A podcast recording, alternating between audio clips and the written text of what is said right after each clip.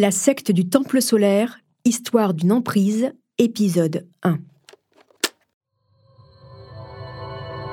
C'est ainsi que commencent toutes les légendes. Et je vous dirai tout simplement, c'est une très vieille histoire. Une histoire qui remonte à l'aube des temps. La voix que vous venez d'entendre est celle de Jody Mambro, l'un des gourous de l'ordre du Temple solaire. Dans les années 90, en France, en Suisse et au Canada, cet homme et son acolyte Luc Jouret ont précipité avec eux dans la mort 74 de leurs adeptes. Des hommes, des femmes et leurs enfants qui ont cru, en quittant la Terre, rejoindre un monde meilleur sur une autre planète appelée Sirius. Vous écoutez Homicide, je suis Caroline Nogueras.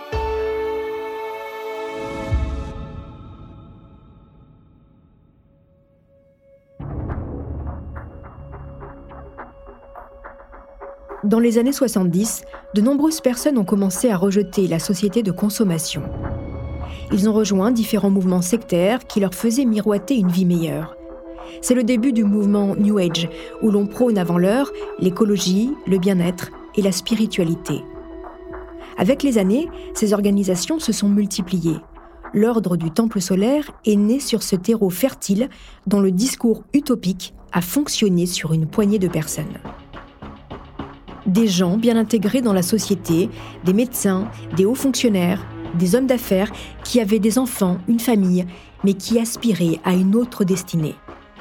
Près de 600 personnes ont rejoint le mouvement à travers le monde, trouvant dans l'OTS une nouvelle famille plus en accord avec leurs valeurs.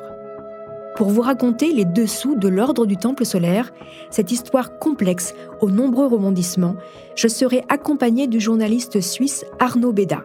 Arnaud a été l'un des tout premiers journalistes à couvrir l'affaire dès la découverte des premiers massacres de l'OTS en 1994. Avec ses deux confrères français, Gilles Boulot et Bernard Nicolas, il a écrit un livre, L'Ordre du Temple solaire, les secrets d'une manipulation, paru chez Flammarion. Arnaud Béda est l'un des spécialistes de l'OTS. Il nous racontera les coulisses de son enquête. Voici donc l'histoire de la secte de l'Ordre du Temple solaire.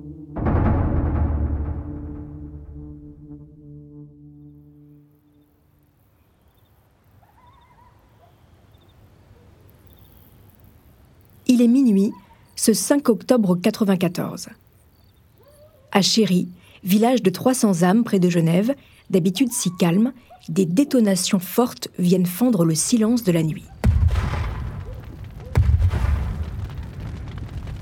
Un chalet est en proie aux flammes. Le toit est en train de s'effondrer. Les pompiers, alertés par des villageois, arrivent rapidement sur les lieux. Toute la nuit, les soldats du feu vont tenter de maîtriser cet incendie.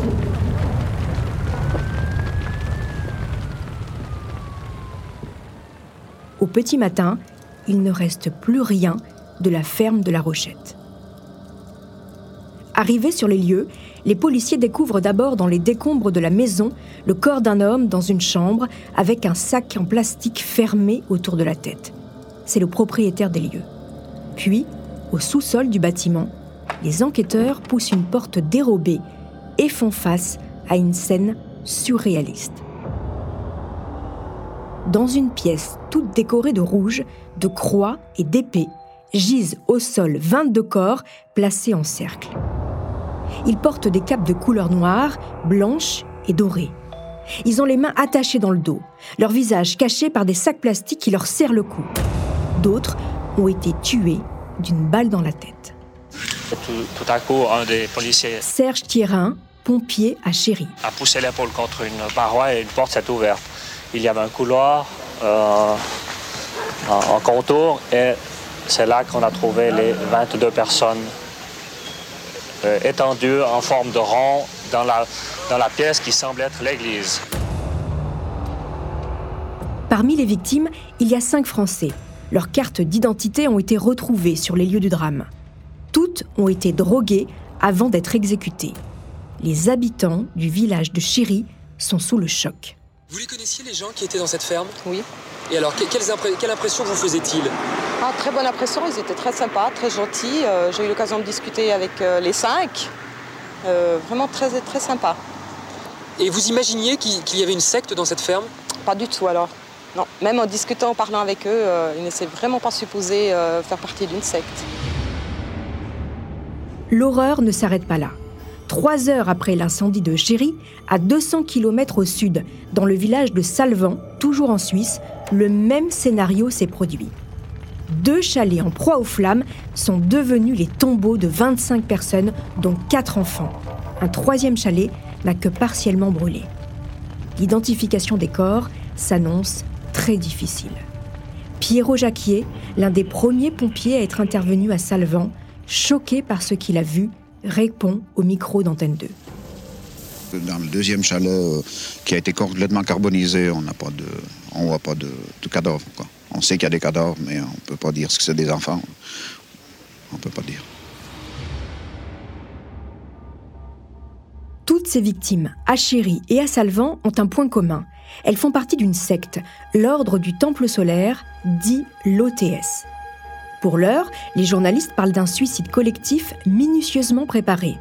Un système de mise à feu est retrouvé par les enquêteurs dans tous les chalets. Le but est clair, faire entièrement disparaître les corps et les preuves. Mais contrairement au massacre de Chéry, à Salvan, toutes les victimes ont ingurgité un puissant somnifère et leurs corps ne portent pas de traces de violence. Le jour du drame, 300 organes de presse, des personnalités du monde politique et de la vie publique ont reçu des testaments signés de l'ordre du Temple solaire pour expliquer leurs gestes. Parmi les hommes politiques à recevoir une lettre, Charles Pasqua, alors ministre français de l'Intérieur. Très vite, les enquêteurs font le rapprochement avec un autre massacre qui a eu lieu cinq jours plus tôt au Canada. Dans une maison de Morenaït, près de Montréal, cinq corps ont été retrouvés. Là encore, la maison a été incendiée. Parmi les victimes, il y a un bébé de trois mois avec un pieu planté dans le cœur. En quelques jours, c'est donc 53 adeptes du temple solaire qui sont morts dans des conditions abominables. Après la stupeur, le procureur suisse lance un mandat d'arrêt international contre les deux dignitaires de la secte, Jody Mambro et Luc Jouret, persuadés qu'ils sont à l'origine de ces massacres. Mais qui sont ces deux hommes?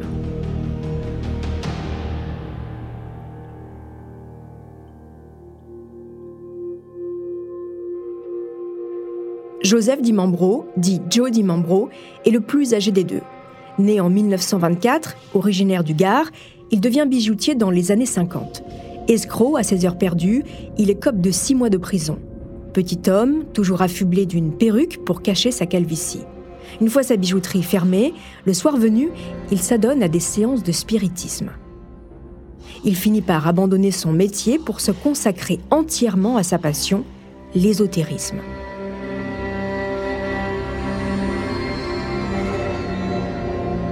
Dans les années 70, Dimambro rejoint un temps une loge maçonnique, puis un mouvement spirituel, la Rose-Croix de Lamorque. Il s'intéresse aussi au bouddhisme et côtoie activement des membres du SAC, le service d'action civique de Charles Pasqua, ministre de l'Intérieur. Le problème, c'est que Jody Mambro n'a plus un sou.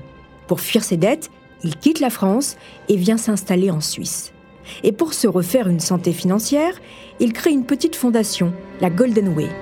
Il y parle ésotérisme, art, science et médecine, tout en profitant de l'argent de ses adhérents mais c'est sa rencontre avec un médecin homéopathe qui va propulser sa carrière de petit arnaqueur à escroc de grande envergure. En 1980, l'ancien bijoutier assiste à une conférence donnée par un médecin belge, Luc Jouret. Comme beaucoup d'autres, il est immédiatement séduit par le discours du jeune docteur Jouret au charisme indéniable, qui revendique soigner les corps, mais aussi les âmes. Écoutez un extrait de l'une de ses conférences. Euh, oui, bien sûr, la maladie est une expression karmique, au sens où les hindous l'ont apprise. Mais qu'est-ce que c'est que le karma? Le karma, c'est le résultat de la qualité des actes que vous posez. Point.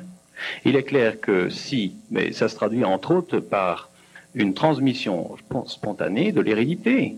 Au moment de la fusion des gènes, lors de la copulation, lors de la nidification, lors du développement du fœtus, automatiquement vous transportez une histoire. Jody Mambro rêve de fonder son organisation ésotérique et avec Luc Jouret, il a trouvé son rabatteur. En 1984, les deux hommes créent un mouvement qui se base sur les Templiers, des moines chevaliers qui se sont donnés comme mission de défendre le tombeau du Christ au Moyen Âge.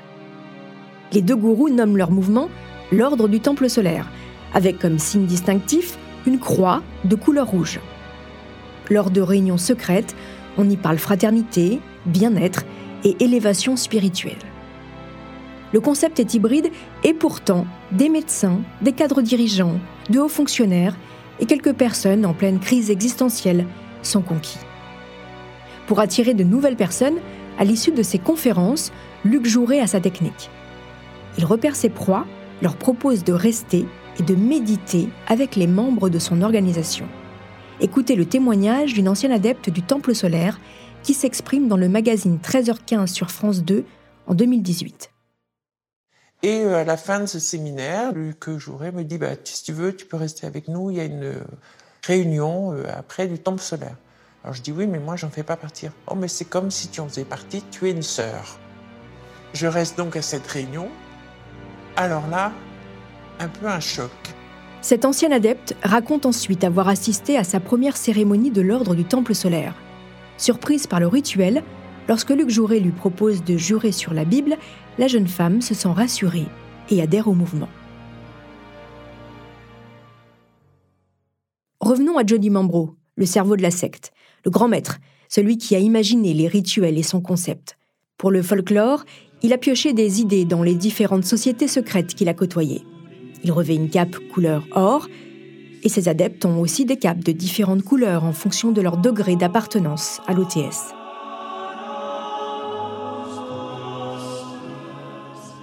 Les cérémonies sont pensées comme des spectacles, dont le seul but est de faire croire aux membres que Jody Mambro a des pouvoirs surnaturels. Il serait un messager venu d'une autre planète dont le but est de délivrer la bonne parole. Et grâce à ses pouvoirs, il communiquerait avec des êtres supérieurs. Avec sa cape et une épée à la main, il ouvre les cérémonies par cette phrase. En vertu des pouvoirs dont je suis investi, je trace un cercle de protection autour de cette sainte assemblée. Et par l'entité qui m'habite, j'appelle l'ange de l'heure, du jour et la divinité planétaire. Pendant les rites, Jody Mambro crée les conditions pour que les adeptes se persuadent d'assister à des événements surnaturels. Écoutez le témoignage de cet ancien membre. Il y avait déjà toute une préparation euh, par des sons, par des chants, par des musiques, par le phénomène d'être euh, unis tous les uns parmi les autres. 10, 15, 20, 30, 40 personnes étaient à l'unisson prêts à entendre ou à voir quelque chose de complètement irréel.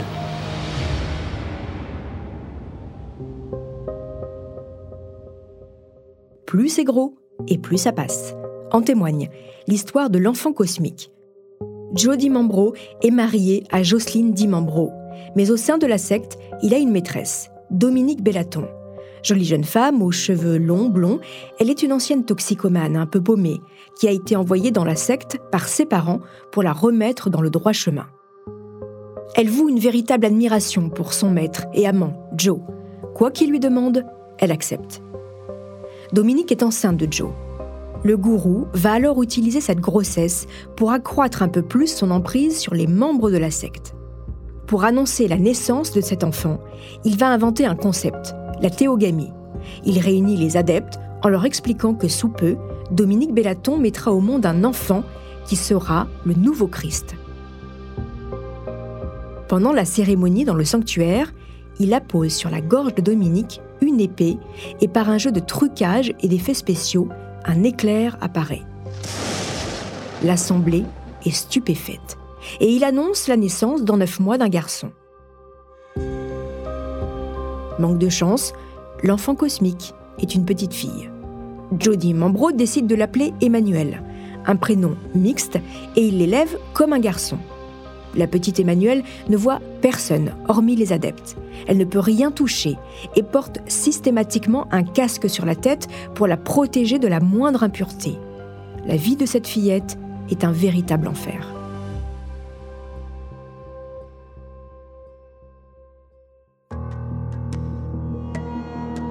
Pour financer ce délire sectaire, les deux gourous ont besoin de plus en plus d'argent. Pour cela, ils font appel à la générosité de leurs membres. Certains versent une grosse partie de leur salaire à la secte. Luc Jouret attire de grosses fortunes dans ses filets, comme Camille Pilet, le chef des ventes des montres Piaget, qui va mettre 40 millions de francs dans les caisses de l'OTS, soit un peu plus de 8 millions d'euros. D'autres travaillent gratuitement pour l'ordre. En 84, au Québec, les deux gourous font l'acquisition d'une grande exploitation pour installer leurs adeptes, le domaine du Sacré-Cœur. Les plus convaincus, des Français, des Suisses ou des Canadiens, quittent tout, leur maison, leur travail, pour rebâtir une vie dans ce lieu. Une communauté s'organise. On cultive la terre de manière biologique, on prône l'amour, la bienveillance et la spiritualité. Au début, c'est le paradis, si l'on en croit ce clip promotionnel de l'OTS. Le fait de travailler dehors, puis avec euh, de la vie, je trouve que c'est une expérience super enrichissante que de faire ça parce qu'on est enfermé à longueur d'année entre quatre murs, ce que je veux dire dans une école. Je pense que la meilleure expérience qu'on peut trouver, c'est en pleine nature. Les habitants de cette grande ferme biologique forment une famille soudée, persuadés qu'ils ont fait le bon choix.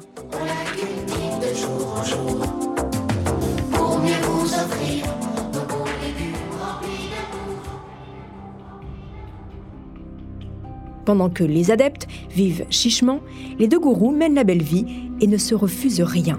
Voyageant en première classe aux quatre coins de la planète, voitures de luxe, restaurants étoilés, au point de créer le doute chez certains membres de l'OTS. Et si l'ordre du Temple solaire n'était qu'une sombre escroquerie Les deux gourous, se sentant menacés, vont soudain changer de discours et imaginer le pire des massacres.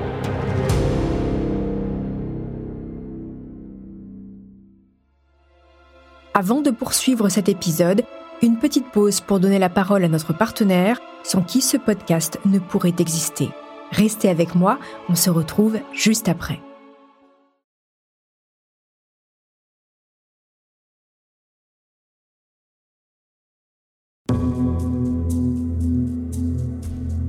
Jusqu'au début des années 90, donc, l'ordre du Temple solaire attire de nombreux membres.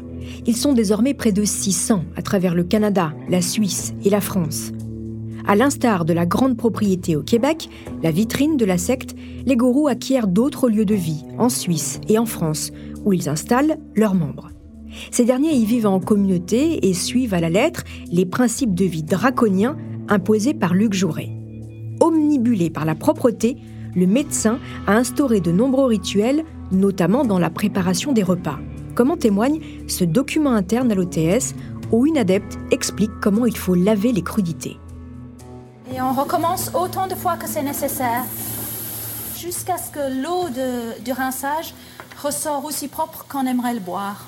Si nous voulons un corps propre, notre cuisine doit être à son image. Pour le concombre, alors, pour enlever les toxines et l'acide urique qui peut y avoir dedans, on coupe l'embout voilà. Et il faut le frotter dans le sens des aiguilles d'une montre. Et ici, on voit qu'il y a une, une, mousse blanche qui va sortir du concombre. Et cette mousse, ce sont les toxines Voilà, c'est ça. C'est les toxines qui vont sortir. Pendant ce temps, Jody Mambro, le leader, détourne l'argent de la secte à des fins personnelles. Il s'est créé un personnage en travaillant son apparence. Toujours affublé de sa perruque épaisse, il arbore une fine moustache, de grandes lunettes, porte des chemises en soie rouge et des costumes blancs légèrement bling-bling. Il se fait construire des maisons, roule en voiture de luxe, voyage en première classe avec ses maîtresses dans des destinations lointaines.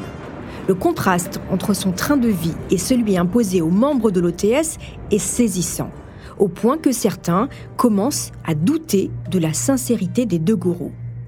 Bientôt démasqué, Jody Mambro met sur écoute certains de ses adeptes. En témoigne encore cet enregistrement retrouvé dans les archives personnelles du grand maître. L'argent fou qui est flambé dans cette histoire. Tu crois que euh, les, maîtres cosmiques, qu'ils accepteraient, tu crois qu'ils flambent le fric pour rien? Curieuse de voir comment il va mener dans la suite de son affaire.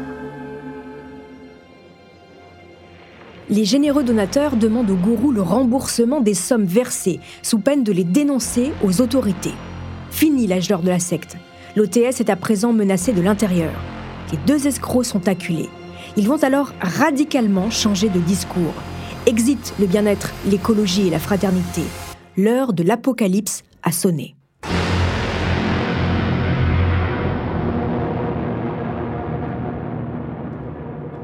Joe Dimambro et Luc Jouret vont construire de toutes pièces une nouvelle théorie. Selon eux, le monde serait en train de sombrer, la fin serait proche. Pour être sauvés du chaos, les adeptes de l'OTS doivent absolument transiter vers une autre planète qui s'appelle Sirius. Et pour ce faire, il n'y a qu'un seul moyen mourir afin de renaître sur ce nouveau lieu de vie. Les gourous sont en train de poser les bases de l'assassinat collectif. Dans un discours millimétré, Luc Jouret annonce l'apocalypse. Alors que nous vivons en pleine apocalypse, nous vivons la période de la transmutation fondamentale de notre humanité qui doit mourir pour renaître, nous devons plus que jamais intégrer les données, je dirais, de la parabole du Christ qui disait que si le grain ne meurt, il ne peut pas porter, engendrer un épi prochain. Nous, nous sommes obligés de mourir pour renaître. Pour mettre à exécution leur plan macabre, ils doivent trouver des armes et de l'argent. Luc Jouret poursuit ses conférences à travers le monde, toujours à la recherche de gros poissons à mettre dans ses filets. Jean-Pierre Vinet est un adepte de l'OTS.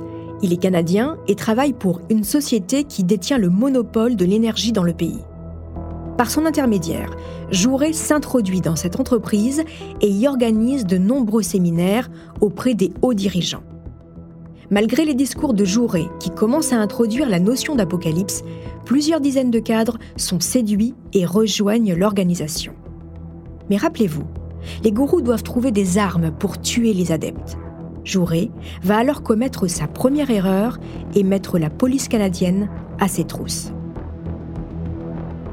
Le médecin a chargé Jean-Pierre Vinet de lui trouver des armes.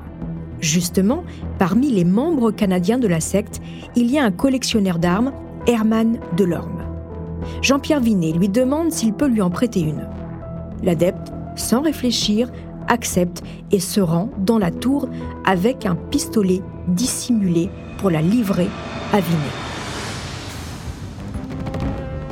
Trois semaines plus tard, Jean-Pierre Vinet demande à Herman trois pistolets, et si possible avec des silencieux. Il ne faudrait pas alerter le voisinage. Herman s'exécute et recherche les armes demandées. Il se rapproche alors d'un petit trafiquant d'armes qui est en fait un agent double. Delorme est dénoncé à la police canadienne et mis sur écoute téléphonique.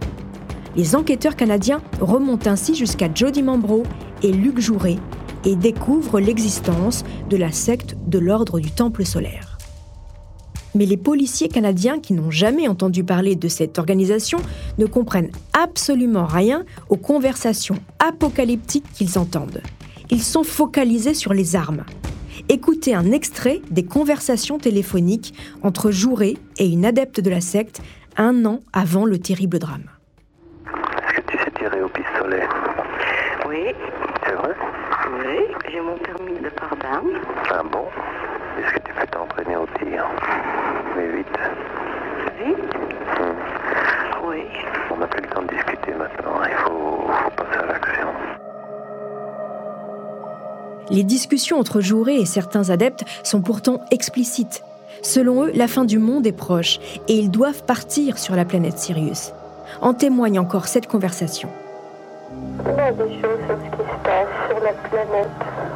Ça, c'est ici l'autre. Il faut passer par autre. En fait, il faut, absolument sortir de l'humain et accepter que je sache. On, on vivra quelque chose chose de fabuleux de l'autre côté, fabuleux. Les policiers canadiens auraient-ils pu éviter le drame qui va se jouer?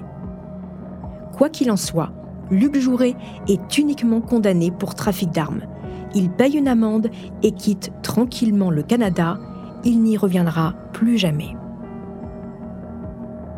La fin de l'OTS est proche.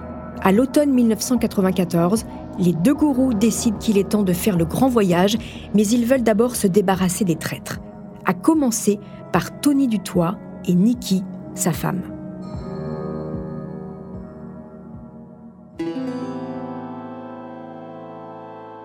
Pendant 15 ans, Tony Dutoit a été le maître des effets spéciaux de la secte, à la botte de Jody Mambro.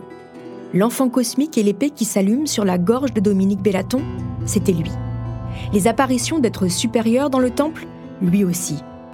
Il s'agissait tout simplement d'une mise en scène enfantine, avec la complicité de la femme de Jody Mambro, qui, perchée sur un tabouret, jouait le rôle d'être surnaturel. Toujours est-il qu'après 15 ans de bons et loyaux services, les Dutois fuient la secte en révélant les supercheries aux adeptes. Ils s'installent à Morenite, au Québec. Quelque temps plus tard, Niki Dutoit donne naissance à un petit garçon qu'il prénomme Emmanuel. Pour Johnny Mambro, c'est la trahison ultime. Cet enfant, c'est l'antéchrist. Il doit mourir avec ses parents.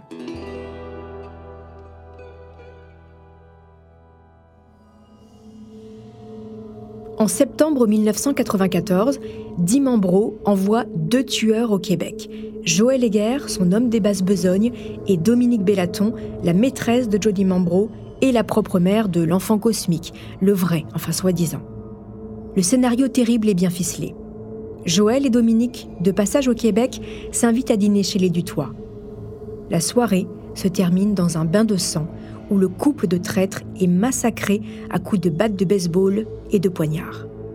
Emmanuel, leur bébé, est tué de 54 coups de couteau et d'un pieu enfoncé dans le cœur, comme les vampires dans les croyances populaires. Avec du sang encore sur les mains, Joël Heger et Dominique Bellaton reprennent un vol direction la Suisse et laissent sur place deux complices, les époux Genoux, qui doivent faire le nettoyage. Leurs corps seront retrouvés dans l'incendie de Morenates avec ceux des Dutois. Ils se sont suicidés. Le 4 octobre 1994, Joël Heger et Dominique Bellaton arrivent à Chéry, en Suisse, où ils ont rejoint Luc Jouret et une partie des adeptes, ceux considérés comme des traîtres. Pour les attirer, les gourous les ont convoqués à une réunion portant sur les finances de la secte. Mais pendant le dîner, le piège se referme sur eux. Un puissant somnifère leur est administré, puis ce sera l'exécution d'une balle dans la tête. Les meurtriers sont Joël Heger et probablement Luc Jouret.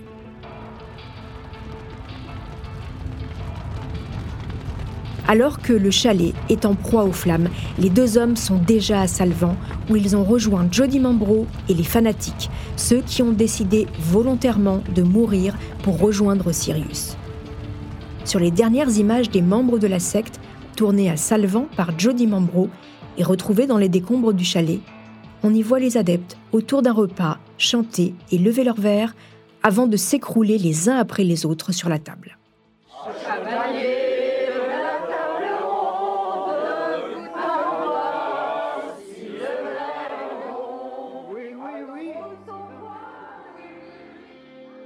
Parmi les victimes, des enfants, dont Emmanuel, 12 ans, l'enfant dit cosmique. La scène est sidérante.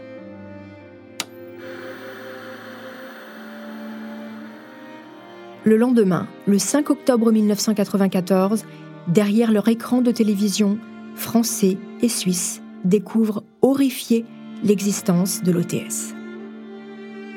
Les juges suisses ont acquis une certitude. Sur les 53 adeptes morts à l'automne 95 en Suisse et au Canada, 37 n'ont pas choisi de mourir. Ils ont été assassinés.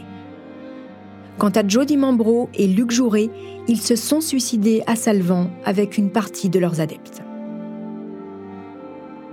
Arnaud Béda, bonjour. Bonjour. Merci d'avoir accepté mon invitation. Vous êtes journaliste, basé en Suisse. Vous avez écrit avec Gilles Boulot et Bernard Nicolas le livre L'ordre du temple solaire, les secrets d'une manipulation, paru chez Flammarion. Et vous avez récemment participé à un documentaire sur TMC, l'OTS, l'enquête impossible. Avant de revenir, Arnaud, sur ces deux premiers massacres, comment vous vous retrouvez, jeune journaliste, à courir cette affaire? C'est le hasard, c'est le hasard total. Je travaillais dans un magazine, euh, un hebdomadaire suisse. J'habitais à l'époque euh, à Évian, donc je prenais le bateau euh, tous les matins pour me rendre dans ma rédaction à, Lausanne. Et ce jour-là, je me mets pas en retard, mais presque, vu que je prends un café sur les quais d'Ouchy, sur le petit port de Lausanne. Et puis j'arrive à la rédaction à 9h moins le quart, 9h, et là j'ai le rédacteur en chef qui me tombe dessus et qui me dit Mais tu étais où? Et je lui dis Mais j'étais sur mon bateau. Il faut s'en mettre dans l'époque, nous n'avions pas de portable, euh, enfin les moyens de communication étaient totalement différents de ceux d'aujourd'hui. Et puis il me dit Il y a des dingues qui se sont fait péter le caisson euh, à Chéry et à Salvan. Alors, quand tu n'étais pas là, j'ai envoyé une équipe en Valais, une équipe dans le canton de Fribourg, et toi, tu restes ici à faire le suivi. Donc, sous-entendu, à faire les choses ingrates.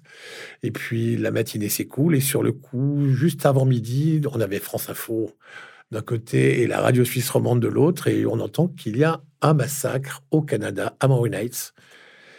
Et je regarde mon, mon collègue vis-à-vis -vis de moi, et je lui dis, ça, c'est pour moi. Et voilà, et c'est comme ça que ça commence. Moi, je rate l'affaire au début, et puis je suis sauvé par, par le Canada. Et vous partez au Canada Et je pars dès le lendemain matin sur le fameux vol 134, et je fais un Zurich-Montréal, et j'arrive tout de suite. Donc, le, ça devait être le 6 octobre 94, j'arrive à, à Montréal.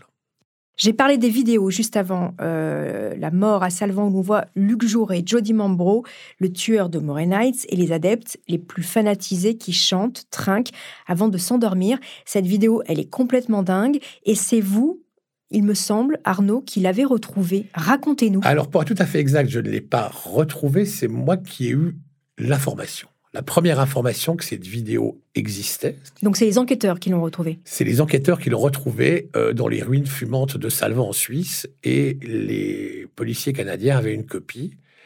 Et j'ai appris de fil en aiguille que ce document existait. Alors évidemment, je voulais par tous les moyens me le procurer pour pouvoir le publier. Alors depuis, il y a eu prescription, ce document a été diffusé, notamment dans l'enquête impossible. Mais je suis le premier à avoir pu le voir avoir eu vent de cette cassette, avoir pu voir cette cassette et avoir pu la décrire. Et j'avais fait un article euh, à l'époque dans le journal du dimanche, dans le JDD. C'était paru en première page pour dire que Dimambro avait filmé les, derniers instants de la secte. Elle est assez dingue cette vidéo parce que on comprend à quel point il y a un phénomène d'emprise, c'est-à-dire que ils sont euh, joyeux et gai à l'idée de mourir. C'est quand même ce qu'on voit dans, dans, cette scène. C'est ça, et on voit surtout cette séquence tout à fait saisissante où Camille Pilet, qui était un des financiers de, l'ordre, hein, qui travaillait dans la haute horlogerie à Genève, qui était multimillionnaire, à côté de Luc Jouret, qui essaie d'entrer en contact avec les esprits, avec les maîtres. Et puis qui lui dit, mais j'y arrive pas, j'y arrive pas. Et Jouret lui dit, mais concentre-toi, tu vas y arriver. Et puis tout à coup, on le voit tomber en somnolence pour ne plus jamais se, réveiller. C'est vraiment ça. On s'est dit, mais qu'un truc pareil existe, c'est déjà que ça ait eu lieu et que ça a été filmé. Bien sûr. Euh, et cette cassette, en fait, aurait sans doute dû brûler dans les, dans les ruines du chalet de Salvan. On se demande pourquoi Dimambro a filmé en sachant que cette cassette elle devait être détruite par, par l'incendie. Comment on peut également expliquer cette fanatisation, je pense, je pense qu'on peut utiliser ce terme, au point d'aller tuer de leurs mains des innocents? Là, je parle de Morenay, c'est justement où vous êtes allé.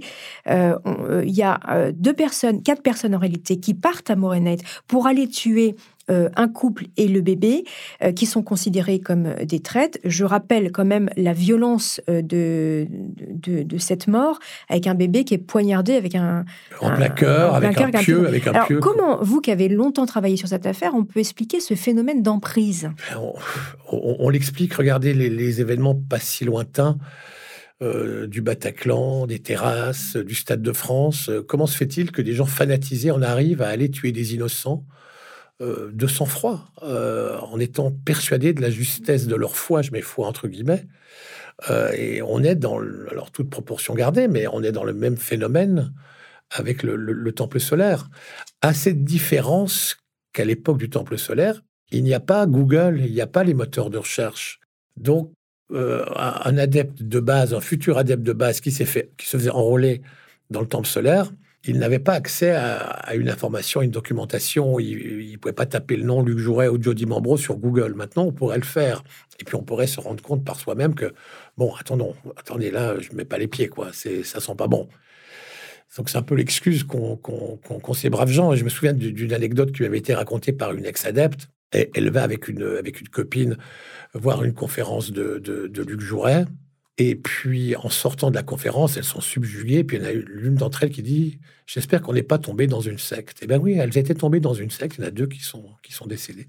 Mais on les avait attirées par des cours sur le développement personnel, ou alors des fois c'était du yoga, ou alors des fois c'était des choses, euh, l'homéopathie, enfin des thèmes un peu. Euh, le, le, comment la, porteur à l'époque. Oui, la culture biologique aussi. Hein. ils étaient écologistes euh, avant l'heure dans le temple solaire. Euh, donc voilà, tout ça, c'était une manière d'un peu d'attraper le gogo. Et puis voilà, ils plongeaient dedans. Puis après, c'est la dynamique de groupe. Ça a été décrit déjà par des par, des personnes comme Boris Cyrulnik qui ont très très bien décrit le, phénomène de groupe ou le, comment la la pensée paresseuse. Après, on ne pense plus, on est dans un groupe et on se laisse entraîner. Merci beaucoup Arnaud, vous restez avec moi, on vous retrouve dans le troisième épisode de cette saison. Pour l'heure, 53 adeptes sont morts. Ils ont été tués ou se sont suicidés, y compris les deux gourous. Mais qu'en est-il des nombreux autres? Un autre massacre est-il envisageable? Se pourrait-il qu'un troisième homme, dans l'ombre, tire les ficelles? Et si l'emprise des deux gourous perdurait au-delà de leur mort?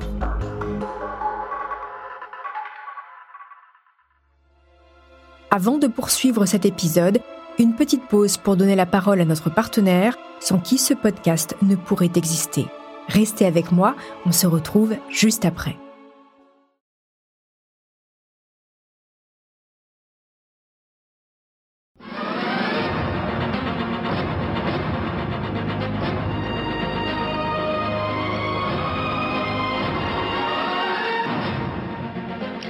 Madame, Monsieur, bonsoir. Dans l'actualité de ce samedi, le drame de la secte de l'ordre du Temple solaire. 16 cadavres ont été retrouvés dans le Vercors après un suicide collectif.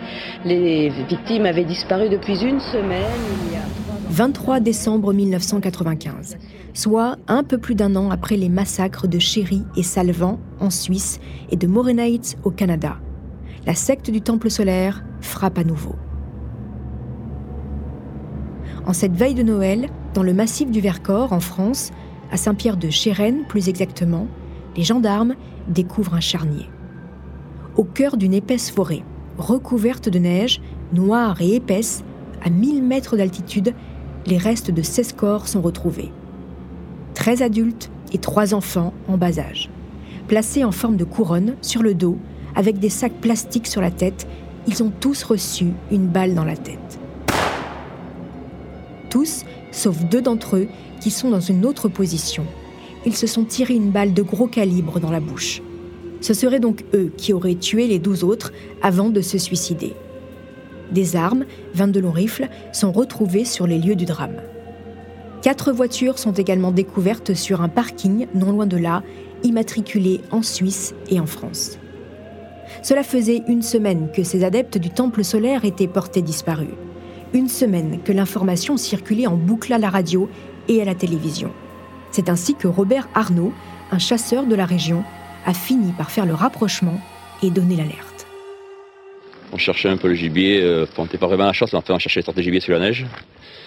Et euh, au parking, on se, met, on se, on se souvent.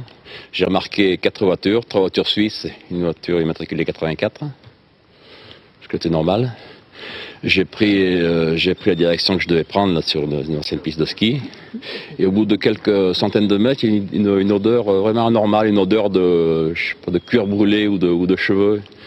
Une odeur, une odeur de fumée refroidie, comme ça, qui m'a, choqué, qui m'a impressionné. Pour les familles des victimes, la mort de leurs proches est une tragédie absolue. D'autant que certains vivaient dans une terrible angoisse depuis les premiers massacres de l'OTS l'angoisse qu'un autre suicide collectif puisse se reproduire. Parmi eux, Jean Vuarnet, une figure du ski alpin. Après le drame de Chéry et de Salvan, il avait découvert que sa femme, Edith, et l'un de ses fils, Patrick, étaient des membres de la secte. Les deux corps ont été retrouvés dans le charnier du Vercors. Écoutez son témoignage pour le JT de TF1 juste après le drame. Je ne suis pas quelqu'un qui s'intéresse à ce qui se passera après la mort. Euh, je veux dire, je suis un horrible athée. Euh, il est vrai, peut-être un peu trop, parce que si je si j'avais accepté d'aller au moins à une conférence du docteur Jouret, moi, j'aurais j'aurais été hypersensible parce que je suis épidermique à ce genre de, choses-là. J'aurais été hypersensible et je pense que j'aurais détecté qu'il y avait danger.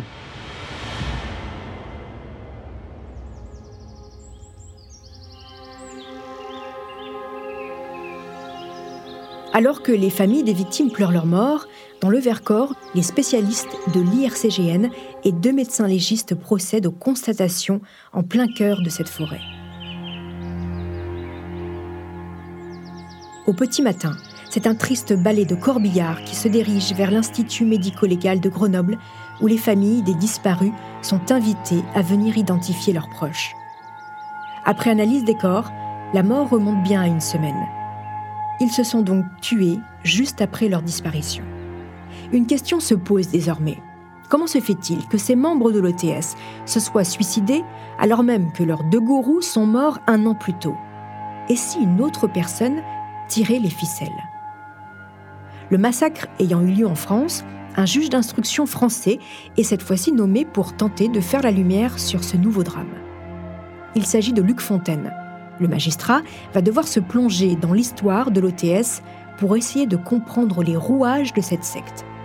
Pour ce faire, il va interroger des adeptes et des repentis, et ainsi découvrir que malgré la mort de Jody Mambro et Luc Jouret, la secte n'a jamais cessé son activité.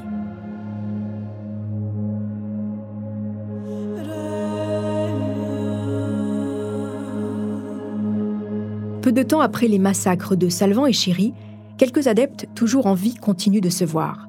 Celle qui anime les cérémonies s'appelle Christiane Bonnet.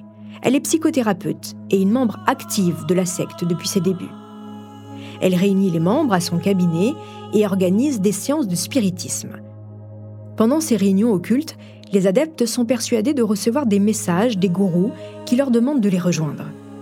Selon l'enquête, les adeptes décident alors de se rendre de leur plein gré en pleine nuit dans la forêt du Vercors pour un dernier voyage. Les tueurs seraient André Friedli, un architecte de Lausanne, ainsi qu'un policier prénommé Jean-Pierre Lardancher. Mais les proches de Friedli n'y croient pas un instant. Selon eux, il ne serait pas capable de tuer. Quant à ce policier, Lardancher, basé à Annemasse, près de Genève, qui est-il vraiment? L'enquête révélera qu'il s'est rendu à plusieurs reprises au ministère de l'Intérieur, mais pour y faire quoi? Était-il une taupe? Et si oui, pourquoi avoir tué tout le monde? Sur ce personnage, les avis divergent.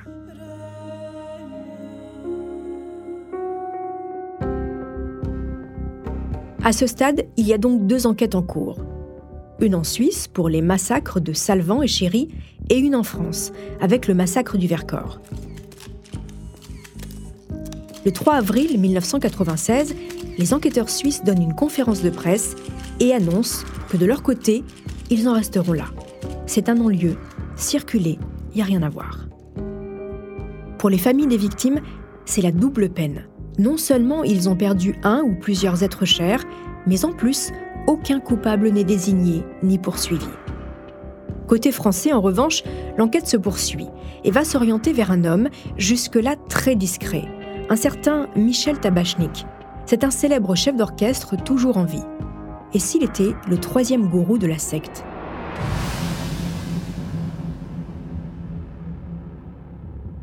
Michel Tabachnik s'est lié d'amitié avec Johnny Mambro avant même la création de l'OTS. Il a même été le président de Golden Way. Rappelez-vous, cette fondation créée par Jody Mambro à son arrivée en Suisse à la fin des années 70. Quelques années plus tard, Dimambro propose au chef d'orchestre d'écrire les textes fondateurs de sa nouvelle secte et Tabachnik accepte. Il rédige Les Archers, un ensemble d'écrits sur lesquels se fonde l'essentiel de l'enseignement mystique de l'ordre du Temple solaire. Selon Michel Tabachnik, interrogé en 2006 dans un documentaire pour France 2, ces textes seraient issus de la bibliothèque personnelle de son propre père. Dimambro lui aurait demandé de les retravailler et de les distribuer aux adeptes. Puis un jour, euh, c'est Dimambro à qui je parle un peu de ces choses. Je lui ai dit, tu sais, euh, j'avais pris des notes sur euh, des livres que j'ai lus, des textes et tout ça. Puis il m'a dit, mais tu, les as ces là Je dis, oui, mais c'est illisible.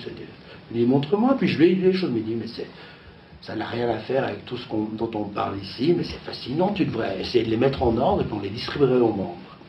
Alors là, je veux bien admettre qu'il y a un petit peu d'orgueil, je veux bien admettre que ça m'a flatté, je veux bien admettre que j'étais content. Mais je l'ai fait, bien sûr. Malgré son implication évidente dans la création de la secte, Tabachnik se défend formellement de faire partie du Temple solaire. Pourtant, des archives retrouvées par le journaliste Arnaud Béda vont mettre à mal sa défense. Arnaud Béda, vous êtes toujours avec moi, vous êtes journaliste, je rappelle que vous avez écrit le livre L'ordre du temple solaire, les secrets d'une manipulation paru chez Flammarion avec euh, Gilles Boulot et Bernard Nicolas, et puis vous avez également participé dernièrement à la série documentaire sur TMC L'ordre du temple solaire, l'enquête impossible. Arnaud, avant de revenir avec vous sur l'apparition dans l'enquête de ce troisième homme, Michel Tabachnik, j'aimerais que l'on revienne sur le massacre du Vercors. Alors, selon l'enquête euh, du juge, à l'époque, il y a deux adeptes qui auraient tué les autres avant de se suicider. On parle d'André Friedli et Jean-Pierre Lardancher. C'est qui ce Lardancher? C'est donc Jean-Pierre Lardancher qui était un policier euh, français ancien de la police de, l'air et des, frontières, qui avait été notamment en poste à, Annemasse, qui est un personnage, euh, un grand, euh, très grand, barbu, marié, deux enfants, qui va emporter avec lui dans, cette tragédie. Et puis le second tueur, c'est André Friedli, c'est un Suisse, un architecte suisse, qui a été membre d'un groupe de libération. Vous savez, dans Suisse, on a aussi des mouvements de libération comme en Corse, et, eh il, a, il faisait partie d'un mouvement qui s'appelait le groupe Bélier. C'est sans doute aussi là qu'il a été formé à une certaine violence. Il savait comment faire et l'Ardancher Alors, parce que on entend à la fois euh, des euh, hypothèses sur le fait que c'était un flic infiltré, puisqu'on sait maintenant qu'il y a eu des allers-retours à l'époque avec le ministère de l'Intérieur à Paris. Et euh, Joe Dimambro lui-même avait des doutes sur ce personnage, il l'avait même mis sur écoute. Oui, c'est-à-dire qu'il y a un document qui a été retrouvé dans les massacres en Suisse. C'est un, document, comment, un écrit, tapé à l'ordinateur, où on pense que c'est Jocelyne Dimambro qui a dû l'écrire, sur dictée sans doute de, son mari, où il y a marqué L'ardanchet égale taupe envoyée pour nous piéger. Mm-hmm. Et bon, il faut aussi mettre ça sur le compte de la véritable parano qui avait envahi la secte dans les, dans les derniers mois de, son existence. Il y avait, ils, étaient sûrs d'être espionnés par, par le monde entier. Donc, est-ce que ça tient du fantasme ou est-ce qu'il y a une bribe de réalité? Je suis incapable de vous répondre. J'ai ma conviction, je pense que non, jusqu'à preuve du contraire. Mais nous sommes beaucoup, beaucoup à avoir cherché, pas seulement des policiers, mais aussi des journalistes que nous sommes, et nous avons cherché, cherché. Et j'avais rencontré notamment un proche de, de l'Ardanchet, euh, qui avait été témoin de ces allées et venues euh, au ministère de l'Intérieur. Mais ça ne veut pas encore dire qu'il y allait pour ça. Il n'y a peut-être aucun rapport. Il n'y a peut-être aucun rapport. Alors, on revient maintenant sur ce fameux troisième homme, c'est comme ça qu'on l'appelle à l'époque, Michel Tabachnik, il est chef d'orchestre et ami de longue date de Jody Mombro. J'expliquais dans le récit euh, leur lien. Euh, comment et pourquoi, tout d'un coup, son nom apparaît dans l'enquête après le massacre du Vercors? Ça apparaît, la première fois que son nom est prononcé, c'est à cause d'un caméraman de la télévision suisse romande qui filme les ruines fumantes de, de Salvan dans le canton du Valais et puis tout à coup, il voit des voitures calcinées juste à côté du chalet. Il voit, et il voit un manuscrit, un petit bout de papier dans un cendrier la voiture. C'est une Citroën, si je me souviens bien. Et il zoome dans ce cendrier, il zoome sur ce papier et il y a un nom. Michel Tabachnik avec un numéro de téléphone. C'est comme ça que le nom de Tabachnik apparaît pour la première fois dans les premières heures qui suivent les, massacres de, Chéri et Salvan.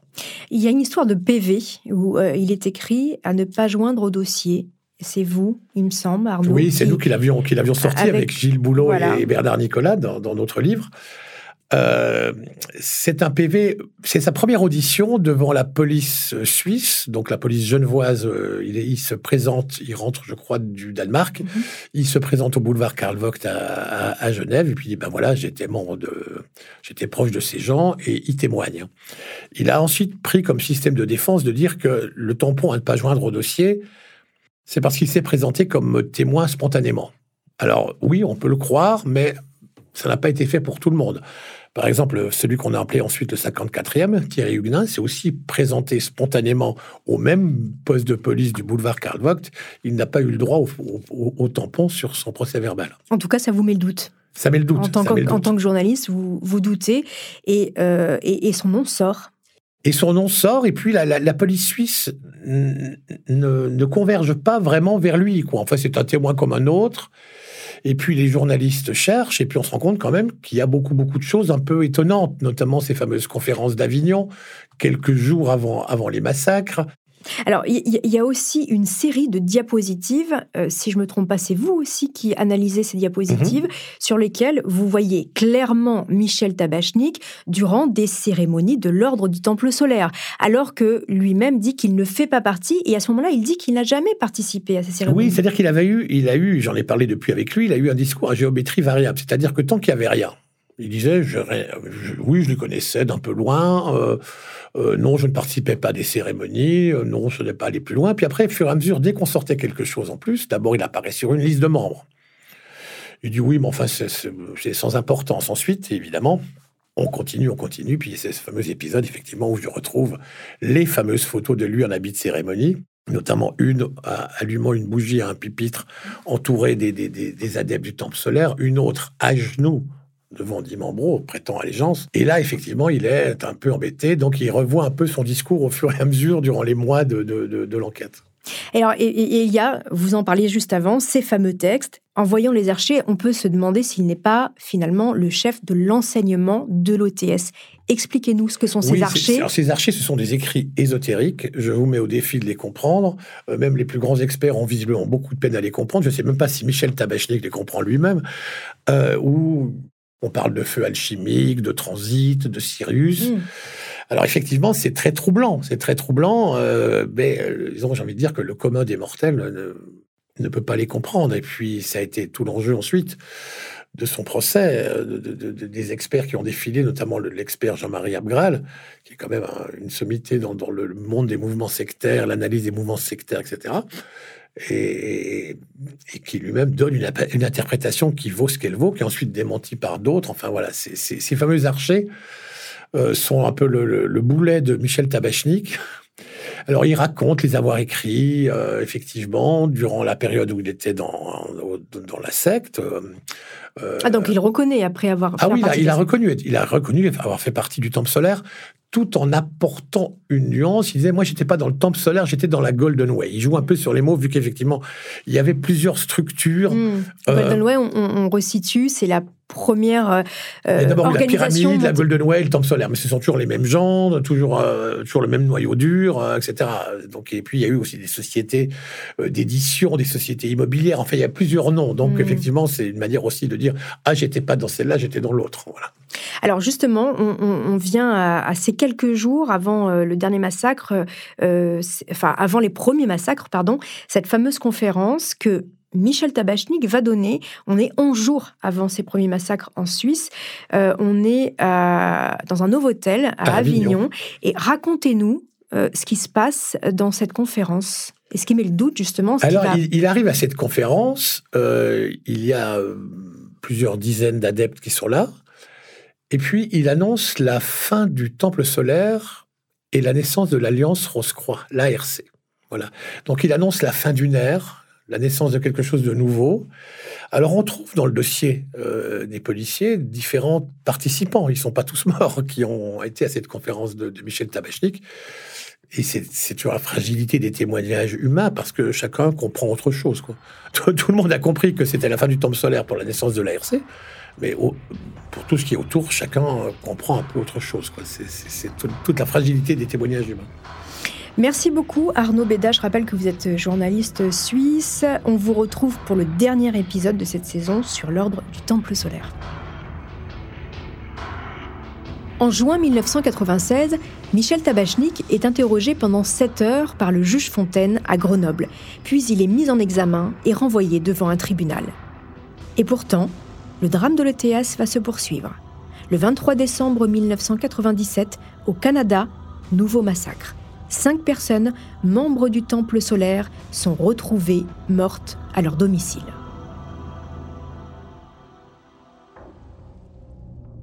Dans une maison à Saint-Casimir au Québec, cinq corps sans vie sont retrouvés.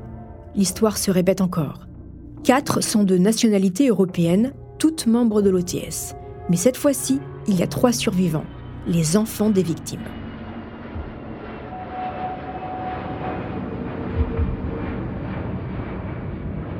Le juge Fontaine s'envole pour le Québec. Il a besoin d'entendre les trois rescapés. Et les adolescents vont parler et raconter l'horreur. Ils expliquent que le jeudi soir, leurs parents leur ont donné un jus de fruits à boire. Ils se sont ensuite sentis mal. Ils sont allés se coucher et le lendemain matin, c'est une forte et désagréable odeur qui les a réveillés. Du propane. Sauf que l'incendie n'a pas pris. Les enfants ont fermé l'arrivée du propane et ont immédiatement aéré la maison.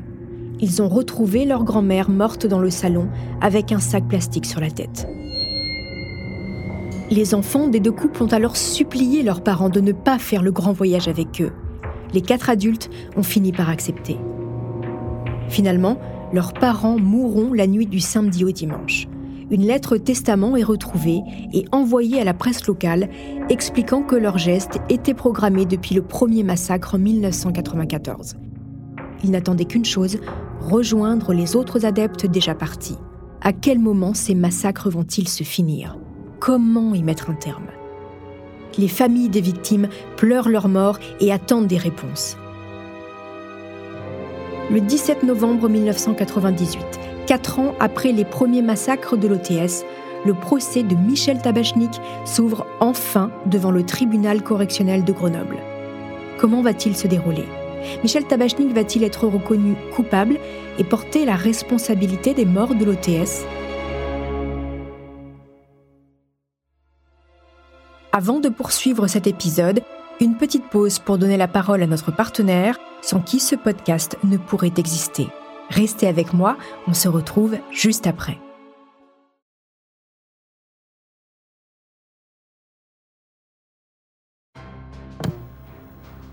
À Grenoble, devant les magistrats du tribunal correctionnel, s'ouvrait aujourd'hui le procès de l'ordre du Temple solaire.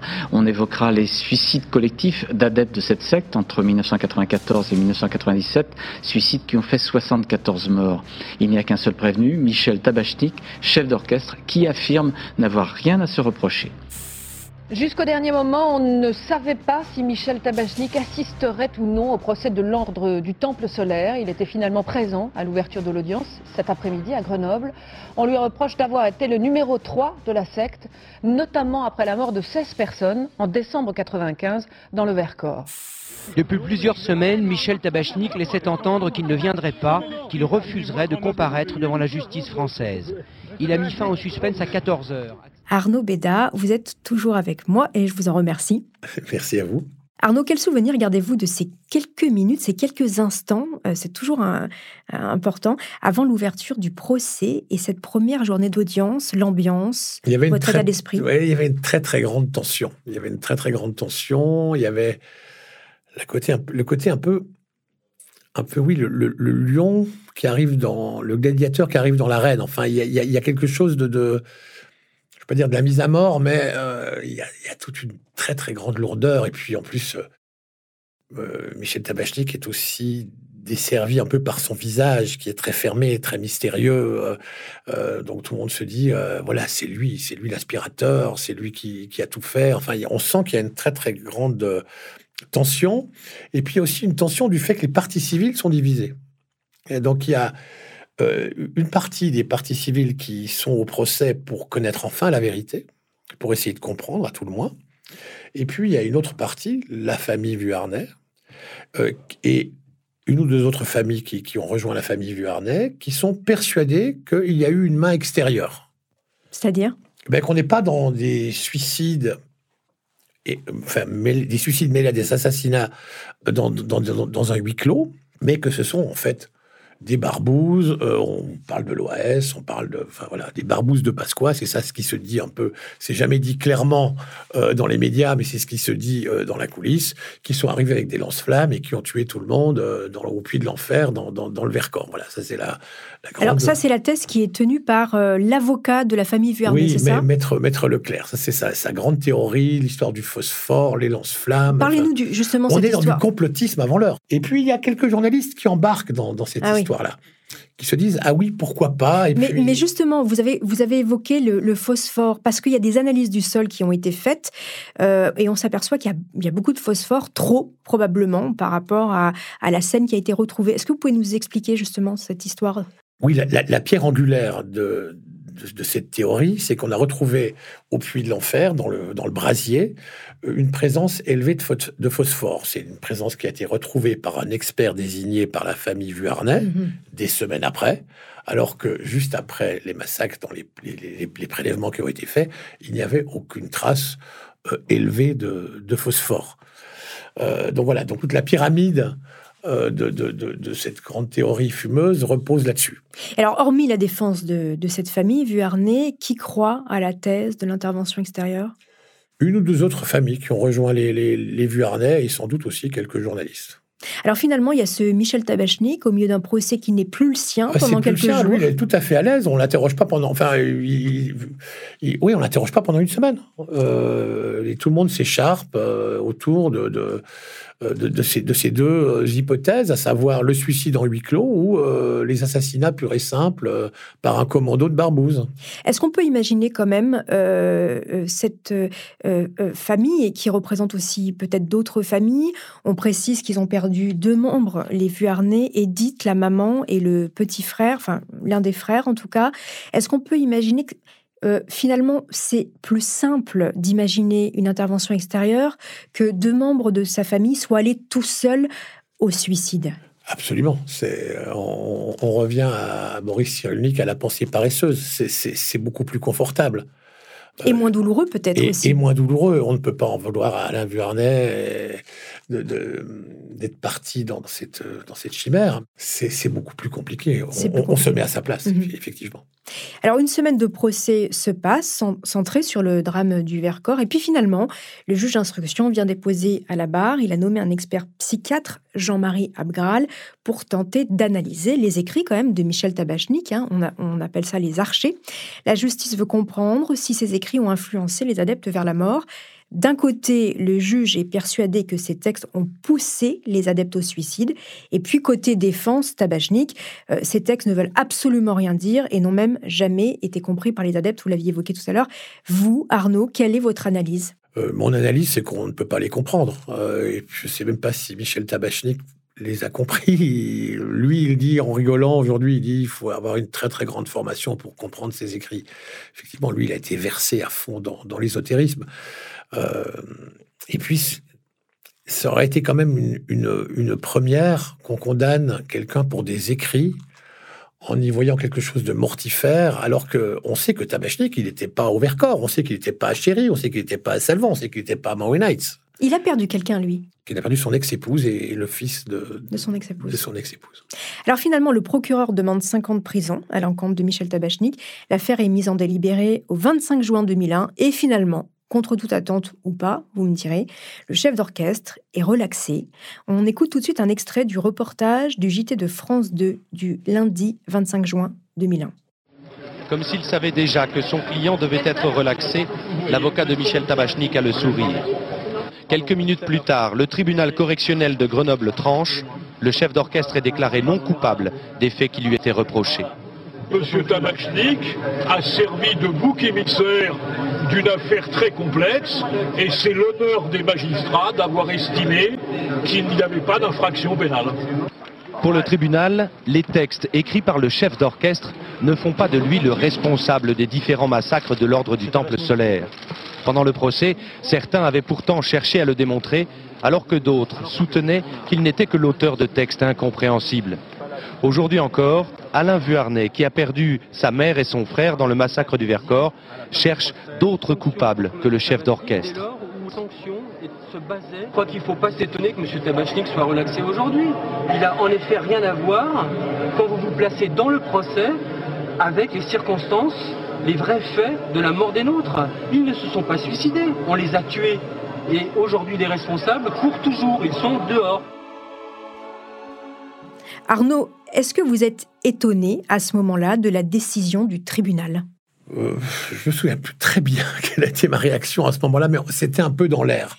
Il y a quand même, il faut quand même dire à l'époque, Arnaud, que euh, vous pensez Michel Tabachnik coupable. Un peu. Et vous pensez, vous aussi, cette théorie juste du fameux troisième homme? Oui, et on se dit, il cache des choses. On se dit, il n'a pas tout dit. Euh, on se dit, il se défend mal. oui, c'est effectivement le cas. Il se défend très mal. Dans les, dans les, depuis des massacres jusqu'à son procès, il s'est très très mal défendu. Donc effectivement, on est, aussi euh, un peu euh, conditionné par, par tous ces non-dits, par tous ces silences, par toutes ces explications un peu en berlificoté. Donc on se dit, bon voilà, il n'a pas tout dit, il en sait beaucoup plus, donc, euh, donc il est coupable. Alors le parquet décide de faire appel de la décision. Un nouveau procès a donc lieu. Et là encore, Michel Tabachnik est relaxé. Aujourd'hui, le chef d'orchestre est donc totalement blanchi dans cette affaire. Encore une fois, j'aimerais avoir votre analyse, votre sentiment, parce que il a évolué, vous aussi, votre sentiment vis-à-vis de cet homme. Absolument, absolument, et je, le dis sans, honte. Et puis, euh, effectivement, par rapport à il y a 25 euh, ans, 26 ans, où j'étais peut-être un journaliste un peu plus fougueux qu'aujourd'hui. Et puis surtout, depuis, j'ai rencontré souvent Michel Tabachnik. J'ai eu beaucoup de... On a régulièrement dîné ou déjeuné ensemble, on s'est beaucoup vus. Donc ça m'a aussi permis d'évoluer dans, dans, dans, mon, jugement parce que, par exemple, son axe de défense de dire j'ai été naïf. J'ai été naïf, c'était quelque chose que je ne pouvais pas entendre. Et maintenant, pour l'avoir vu vivre, euh, euh, évoluer avec, avec sa femme, avec ses, amis, il est parfois d'une naïveté confondante sur des choses euh, absurdes. donc je me suis dit, oui, ça, ça tient. Quand, il dit, j'ai eu peur, je n'ai pas tout dit parce que j'avais peur. Ben oui, ça tient aussi. Donc, effectivement, je, et je pense aussi aujourd'hui qu'il ben, y a un temps pour tout. Que ce que je lui ai déjà dit en face, je lui ai dit, c'est entre ta conscience et toi. 25 ans après, je trouve qu'il a payé très très très cher. Il est relaxé deux fois et cette histoire le poursuit encore. Donc je trouve que c'est quand même très très cher payé. Très très cher payé. Admettons qu'il soit moralement coupable. 25-26 ans d'opprobre, c'est long quand même et c'est beaucoup. C'est long. Aujourd'hui, cette histoire pourrait-elle encore exister avec ce qu'on sait sur les sectes, avec le phénomène d'emprise? Est-ce que c'est quelque chose qui peut à nouveau avoir lieu? J'imagine que oui, parce que c'est toujours l'histoire de la dynamique de groupe. Regardez les groupes, regardez les. Tout fonctionne un peu. Alors, il n'y a moins de, pas de dangerosité, mais regardez le système des partis politiques, regardez le, système de tous ces clubs-services, regardez le, fonctionnement de, certaines, de certains nouveaux mouvements religieux, comme on les appelle un peu pudiquement. Euh, il y a toujours une certaine emprise, il y a mmh toujours c'est quand même hallucinant de se dire qu'il euh, y a des gens qui sont dans des partis politiques, par exemple, et puis qui sont prêts à voter pour X ou Y sans avoir de conviction, mais parce qu'on leur dit, parce que c'est, bah, je suis de ce parti, donc je vais voter pour celui-là parce que je suis membre de ce parti. C'est une sorte d'emprise, ça mmh. aussi. Merci beaucoup Arnaud Béda de m'avoir accompagné pendant toute cette saison de Homicide. Je rappelle que vous êtes journaliste suisse, vous avez coécrit le livre avec Gilles Boulot et Bernard Nicolas, L'ordre du temple solaire, les secrets d'une manipulation, paru chez Flammarion. Je précise qu'il est en rupture de stock. Je l'ai cherché votre livre. Oui, oui, faut dire qu'on le trouve plus pour les pauvres auditeurs, pas qu'ils le cherchent. Je ne l'ai pas trouvé. Peut-être en seconde main, mais peut-être qu'il y aura autre chose, on ne sait jamais. Espérons, espérons qu'il soit réédité un jour. Merci beaucoup Arnaud. Merci et merci, chers auditeurs, pour votre fidélité. Vous avez été nombreux à me le demander dans la prochaine saison de Homicide.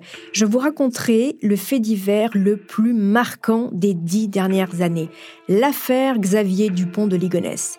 Et pour l'occasion, je relaterai cette énigme en huit épisodes. Savons-nous tout sur ce fait divers? Xavier Dupont de Ligonnès, le plus célèbre fugitif, est-il toujours en vie quelque part ou a-t-il mis fin à ses jours peu après avoir tué toute sa famille? Qui était cet homme? Quel secret gardait-il? C'est dès la prochaine saison dans Homicide. En attendant, n'hésitez pas à commenter ce podcast, mettre des étoiles sur vos applis de podcast préférés.